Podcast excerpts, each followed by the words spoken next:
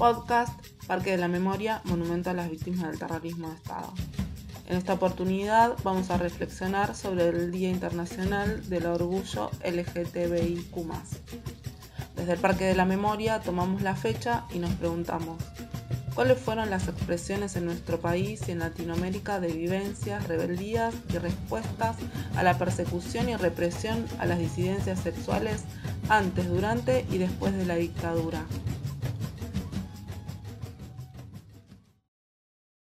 Nuestra propia trayectoria existencial uno podría pensarla como una tentativa renovada y no necesariamente triunfante de abrir otros canales de vida. No de crear modelos, sino de abrir espacios vitales. El devenir es el signo de la mutación. El feminismo, el movimiento gay, todas estas alucinaciones que recorren nuestra sociedad son pulsiones del nomadismo, deseos de salir de la estructura, deseo de fuga. Es el oprimido el que está gestando un nuevo tipo de subjetividad y por eso minoritario. Lo minoritario finalmente arrastra a lo mayoritario. Aparece un devenir mujer en el hombre, un devenir negro en el blanco. Néstor Perlonger. El porqué de la fecha. El 28 de junio se conmemora el Día Internacional del Orgullo LGTBIQ en recuerdo de lo que se conoce como la revuelta de Stonewall. Los acontecimientos sucedieron durante las noches del 27 y 28 de junio de 1969 en el bar Stonewall Inn, ubicado en el barrio neoyorquino de Greenwich Village. La localización del bar no era azarosa ni aislada, ya que ese distrito de impronta bohemia había sido suelo fértil para la creación artística contracultural de la posguerra. Los escritores de la generación Beat, entre otras manifestaciones culturales, habían encontrado allí un entorno donde expresar su inconformismo ante el prototípico estilo de vida estadounidense que se les imponía. En respuesta a esa postura de resistencia, las agresiones de las fuerzas de seguridad eran cotidianas, y en el bar Stonewall Inn, punto de reunión del colectivo LGTBIQ, eran aún más frecuentes. La noche del 27 de junio, ante un intento de detenciones masivas por parte de la policía, quienes estaban por ser detenidos alzaron sus voces e hicieron valer el orgullo de ser quienes eran, cómo vivían y con quién o quiénes compartían sus vidas. La convocatoria fue creciendo y al grito de We shall overcome, venceremos, enfrentaron las detenciones arbitrarias y comenzaron un camino de conquistas de derechos. Esta lucha del colectivo LGTBIQ de Estados Unidos se inscribe dentro de un conjunto de reivindicaciones por parte de las minorías. En esos mismos años las comunidades afrodescendientes y latinas se organizaban para obtener y gozar de los derechos correspondientes a cualquier ciudadano estadounidense. De la conjunción de la lucha de estas minorías organizadas vendría un importante caudal revolucionario. Storm de Larbery, lesbiana e hija de una mujer afroamericana, Marsha Johnson, drag queen afroamericana, y Sylvia Rivera fueron destacadas protagonistas de la revuelta de Stonewall y activistas por los derechos de las minorías, tanto sexuales como raciales. Represión y resistencia. Si bien en Argentina se ha adoptado la fecha conmemorativa del 28 de junio, en coincidencia con la celebración internacional, el camino transitado por el colectivo LGTBIQ tiene un devenir específico que imposibilita simplemente enmarcarlo dentro del recordatorio de los hechos ocurridos en Stonewall. Antes de iniciar el recorrido, es importante plantear una distinción analítica. Las categorías colectivo LGTBIQ y disidencias sexuales no son equivalentes ni intercambiables. Sin embargo, la mirada represiva estatal policial les definía simplemente como homosexuales o amorales, invisibilizando así a todas las demás disidencias sexuales. Podríamos sostener, entonces, que el concepto de colectivo LGTBIQ es el resultado de décadas de lucha cuyo origen en parte tuvo lugar en el periodo que desarrollaremos. De modo que se utilizará la categoría de disidencias sexuales para dar cuenta de la incapacidad estatal, policial y social de inclusión de lo que hoy, tras luchas que no terminan, entendemos como colectivo LGTBIQ.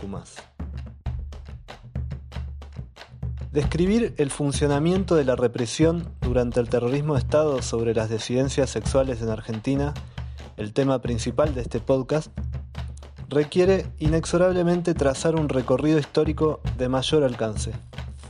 Es decir, durante la última dictadura militar, la represión hacia ellos adquirió determinadas particularidades, pero ni terminó ni comenzó durante ese periodo. En la primera mitad del siglo XX, la Policía Federal comenzó a redactar una serie de edictos y códigos con el objetivo de regular el uso del espacio público. Estas normativas fueron la base para justificar la represión, la persecución, el hostigamiento, las detenciones y torturas de aquellas personas identificadas como amorales. En 1949 se incorporó a los edictos el inciso 2H que prohibía incitar u ofrecerse públicamente al acto carnal sin distinción de sexos. En la práctica estaba redactado para justificar la detención de disidencias sexuales en el espacio público, ya que la presunción de incitar al, acto carnal quedaba sujeta a la interpretación de la policía. En 1958 comenzó, por el decreto 333 del gobierno de facto de Pedro Eugenio Aramburu, a permitirse el arresto para identificar. Era la policía la que dictaba sentencias de hasta 30 días de detención y no existía derecho a defensa. A sus facultades de arrestar por averiguación de identidad y por aplicación de edictos, la Policía Federal agregó a partir de 1965 la normativa derivada del llamado Memorándum 40, una disposición interna que habilitaba detenciones en racias de modo arbitrario en fiestas, discotecas y posteriormente recitales sin dar aviso al Poder Judicial. Los edictos policiales tuvieron vigencia hasta 1998, con un particular interés de la policía en la represión al colectivo LGTBIQ, durante las décadas de los 80 y 90. Por otro lado, el Memorándum 40 fue anulado en 1991 tras la detención de Walter Bulacio en el ingreso a un recital de Patricio Rey y sus redonditos de ricota y su posterior asesinato en una comisaría. Así, las brigadas de moralidad de la Policía Federal, apelando a estas normativas, principalmente el inciso 2H, llevaron adelante detenciones arbitrarias y hostigamientos hacia aquellos que definían como amorales. Condición de amoralidad que podía estar justificada en formas de caminar, de hablar, gesticular, vestirse o peinarse. Durante el gobierno de facto de Juan Carlos Onganía y a través de la figura del comisario Luis Margaride, las razzias y detenciones con importantes despliegues en la vía pública fueron parte de la vida cotidiana.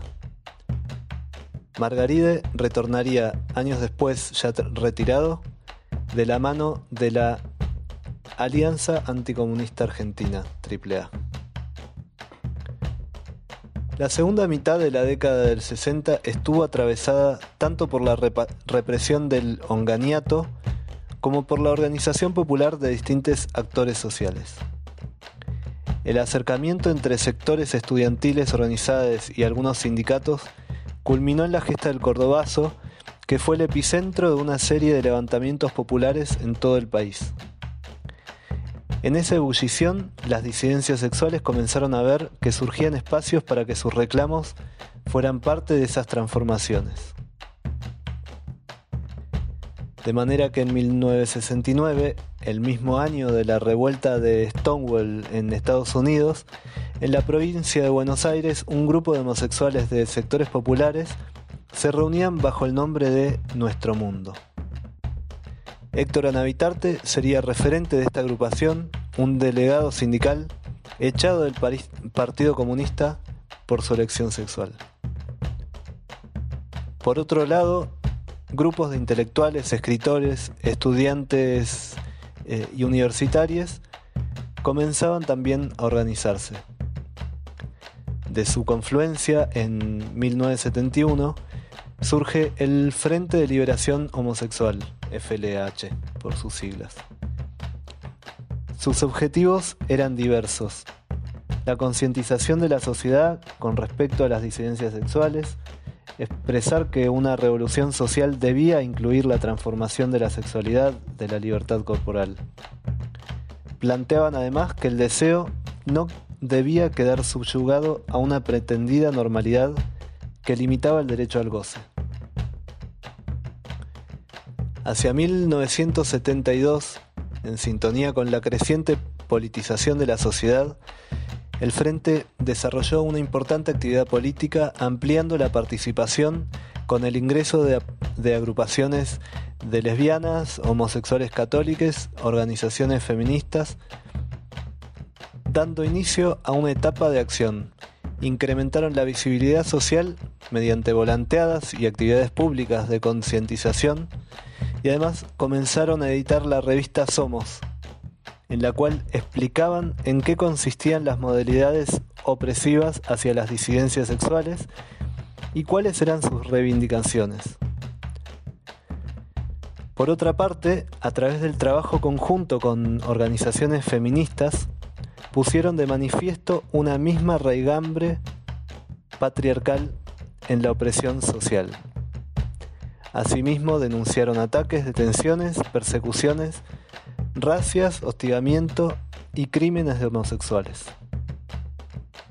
Desde el frente también se intentó un acercamiento con la izquierda y el peronismo revolucionario, con la premisa de que una transformación social debía ser también una revolución respecto de la opresión de los cuerpos y la sexualidad.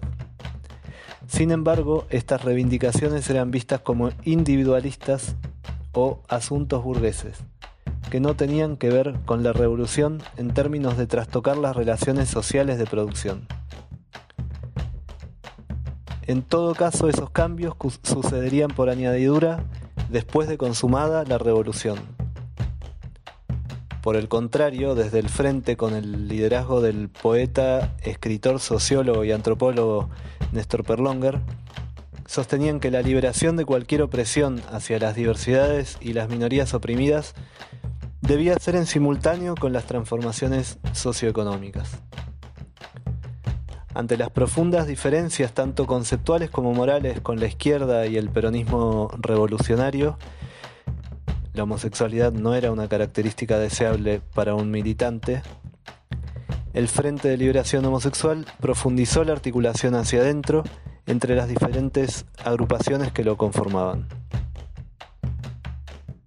En 1974, con el crecimiento del López-Reguismo dentro del gobierno peronista, se incrementó despiadadamente la persecución hacia las disidencias sexuales. Brutales crímenes ocupaban mes a mes un mayor lugar en las páginas de la revista Somos. Desde la revista El Caudillo, órgano de difusión mediática de la AAA, llamaban a acabar con los homosexuales. A continuación destacamos una proclama aparecida en El Caudillo. A los que ya no son, proponemos que se los interne en campos de reeducación y trabajo, para que de esta manera cumplan con dos objetivos, estar lejos de la ciudad y compensarle a la nación trabajando por la pérdida de un hombre útil. Hay que acabar con los homosexuales. Tenemos que crear brigadas callejeras que salgan a recorrer los barrios de las ciudades, que den caza a esos sujetos vestidos como mujeres, hablando como mujeres. Cortarles el pelo en la calle o raparlos y dejarlos atados a los árboles con leyendas explicatorias y didácticas.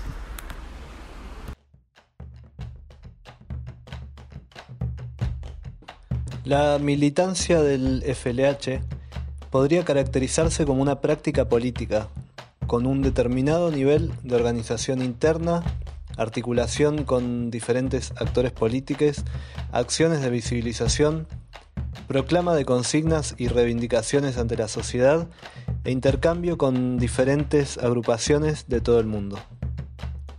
Esta dinámica, como se mencionó anteriormente, se encuentra alineada con un clima de época a escala nacional e internacional de profundas transformaciones sociales, políticas y económicas. Ante el avance criminal de la AAA, las disidencias sexuales debieron recurrir a otros modos de existencia, subterránea en los márgenes. Las circunstancias eran muy diferentes a las de pocos años atrás. Los objetivos políticos ya no eran los del FLH y su horizonte revolucionario, sino la de no renunciar al encuentro. Esto constituiría, sostenemos a modo de hipótesis, una estrategia de eh, política de repliegue y resistencia. Con el golpe cívico-militar de 1976, el escenario se tornó complejo. Las disidencias sexuales venían de años de persecución y hostigamiento por parte de las fuerzas de seguridad. Esto continuó sucediendo durante el terrorismo de Estado, de modo que las disidencias sexuales debieron incrementar la subterraneidad de los encuentros. Así, baños públicos, algunos cines y estaciones de tren se convirtieron en espacios de encuentro de las disidencias sexuales. También tuvieron lugar fiestas o parties en las que se procuró cuidar el estado de ánimo de quienes asistían.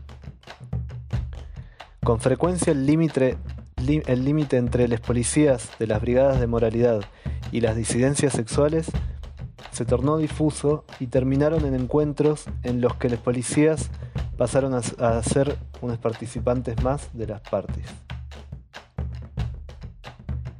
el FLH poco a poco iría diluyéndose.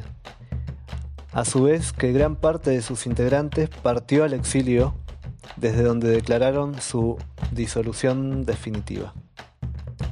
Alejandro Modarelli y Fabio Rapisardi reconstruyen en su libro Fiestas, Baños y Exilios, los gays porteños en la última dictadura, toda una serie de mecanismos para en una ciudad sitiada por los militares, no renunciar ni a su identidad ni a ser quienes querían ser. Una práctica política que sería resignificada con posterioridad. Modarelli y Rapisardi recuperan el siguiente testimonio de La Pedrito que da cuenta de esto. Cuando veo la marcha del orgullo, tanta marcha al aire libre, tanta loca producida, tanto travesti y torta en la Avenida de Mayo, me pregunto qué éramos nosotros en ese entonces. ¿Qué buscábamos con los disfraces de divas en esos parties fabulosos? Ahora pienso, lo que queríamos era llegar justamente a esto. Asimismo, el testimonio de La Turca da cuenta de la función de resistencia de las partes. La idea era resaltar sobre lo cotidiano, que era a veces insoportable. Es cierto que muchas veces terminábamos actuando como integrantes de la alta sociedad, y esa debe ser la imagen que nos reprocharía, por ejemplo, un militante de izquierda. Pero yo le diría, la vida alegre para nosotros, que se suponía debíamos andar por los zócalos, no era otra cosa que resistencia a la autoridad. Mundial 78 Los meses previos al comienzo del Mundial de Fútbol de 1978 y durante su desarrollo, la persecución y detención de las disidencias sexuales se incrementó notablemente en las grandes ciudades.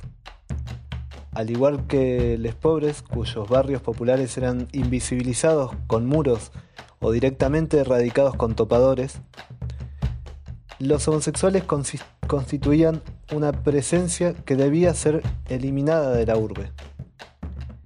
Era inaceptable su presencia en las calles cuando desde el gobierno se pretendía instalar ante la mirada del mundo una continuidad entre la argentinidad, el fútbol y la masculinidad viril.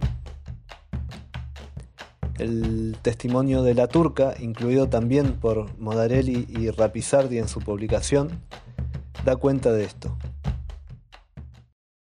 Empezaba a prepararse el Mundial de Fútbol de 1978 y nosotros, con nuestro modo de vivir, éramos algo así como una red de lincheras que había que esconder o, como dije, de subversivos.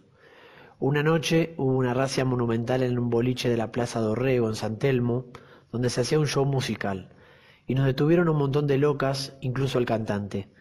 Querían sacarnos de la calle, de la feria de San Telmo, del planeta, para que se viese que el país había sido purificado, porque los homosexuales y los marxistas no eran argentinos para ellos. Desaparecidas y desaparecidos homosexuales durante la dictadura. Carlos Jauregui, primer presidente de la comunidad homosexual argentina, CHA, publicó en 1987 el libro La homosexualidad en Argentina. Allí, con respecto a los desaparecidas y desaparecidos homosexuales y otras disidencias sexuales durante la última dictadura militar, destacó. Es muy difícil precisar si alguna persona desapareció a causa de ser homosexual. No hay información ni, desgraciadamente, la habrá nunca. Como sabemos, los asesinos se cuidaron de borrar el mayor número de huellas posible. No los conocimos, no los conoceremos jamás. Son solamente 400 de los 30.000 gritos de justicia que laten en nuestro corazón.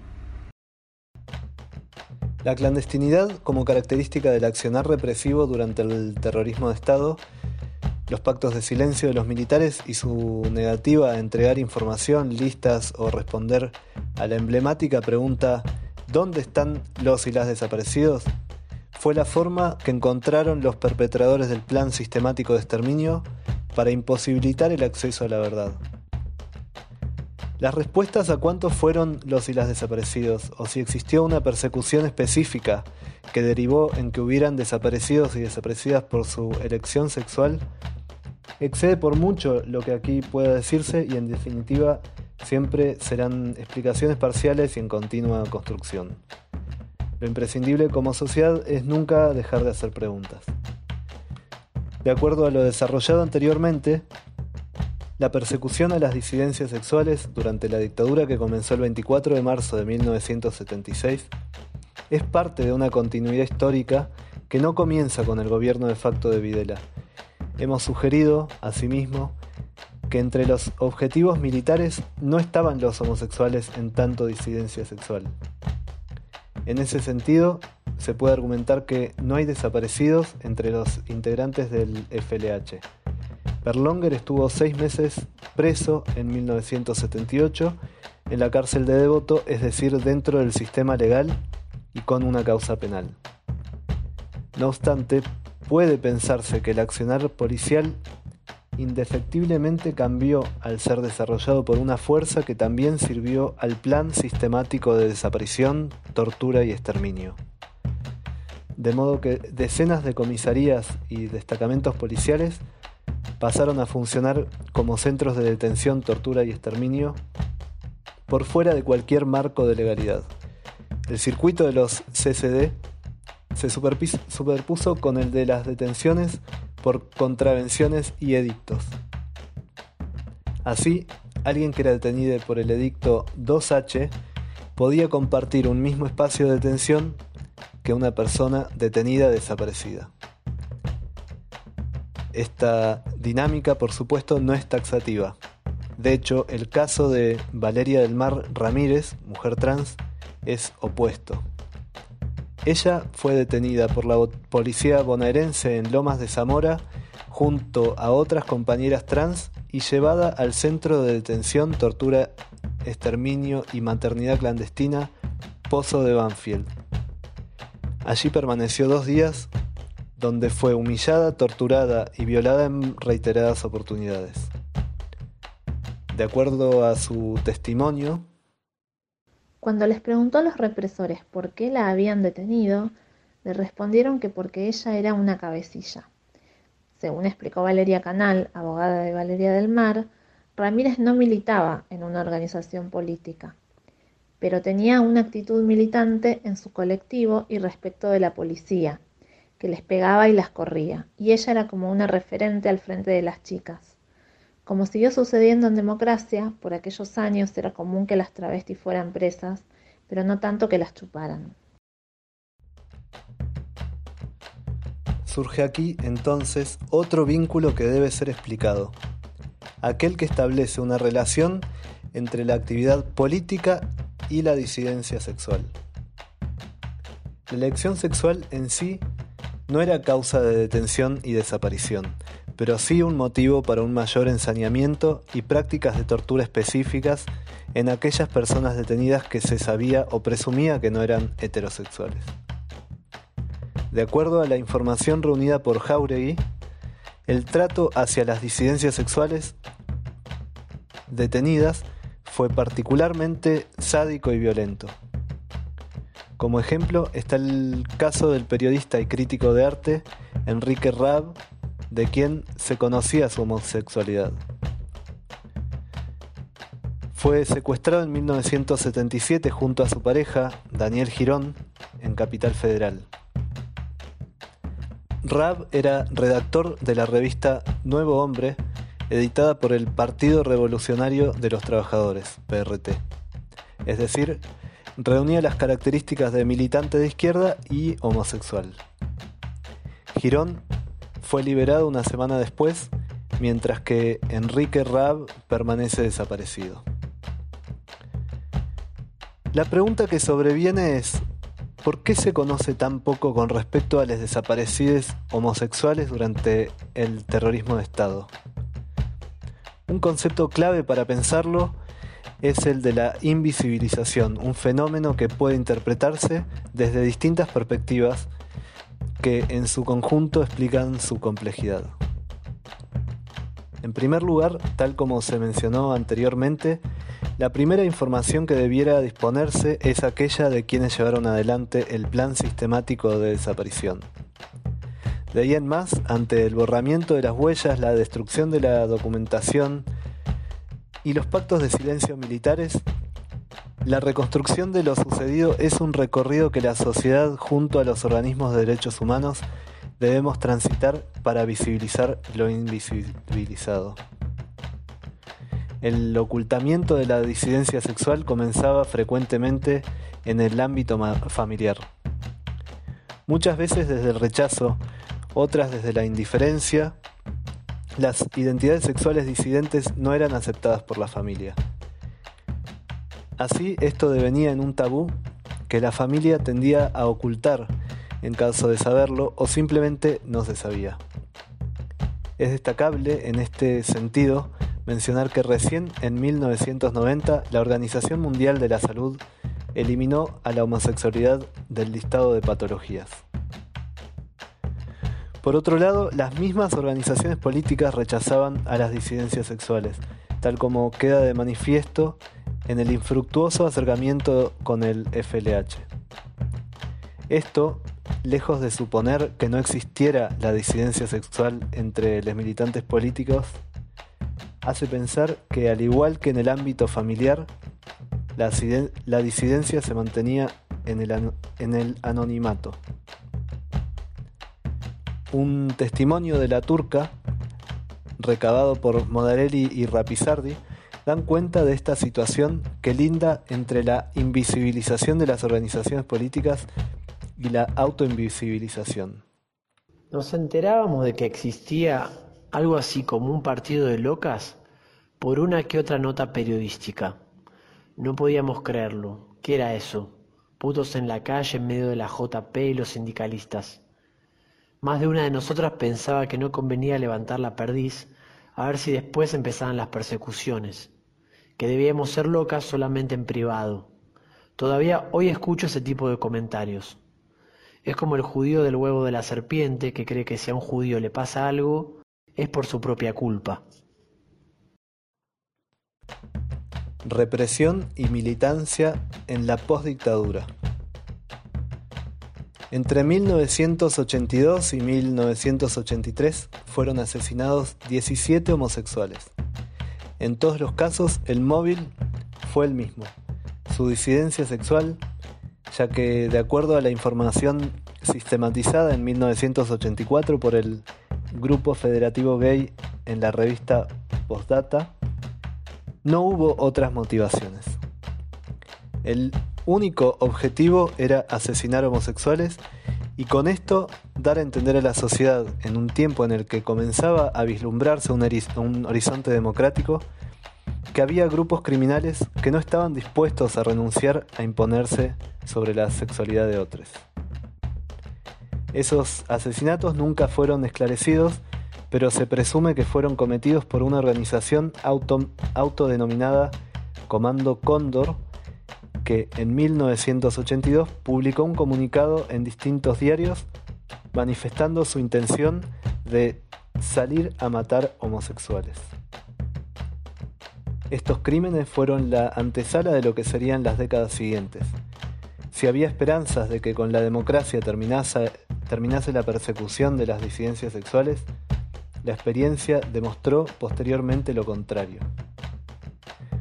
Con el retorno de la democracia y en estrecha relación con el movimiento de los organismos de derechos humanos, empieza a resurgir la militancia y la, organización del colectivo LGTBIQ. Las consignas y las luchas se podían entremezclar y estratégicamente ambos movimientos se encontraron como aliados. En el año 1984 se forma la CHA, Comunidad Homosexual Argentina, para luchar contra los edictos policiales y la persecución a lesbianas, travestis y homosexuales que había dejado la dictadura. Casi 10 años más tarde, esta y otras organizaciones llevaron a cabo la primera Marcha del Orgullo en la Argentina, en concordancia con el aniversario de la, de la revuelta de Stonewall. Después de esta primera marcha, que había convocado cerca de 200 personas, la convocatoria fue creciendo en aumento. Años más tarde se decidió mover la fecha y realizarla en noviembre en recuerdo de la creación de Nuestro Mundo en 1967, la primera organización del colectivo LGTBIQ en Argentina y en América Latina.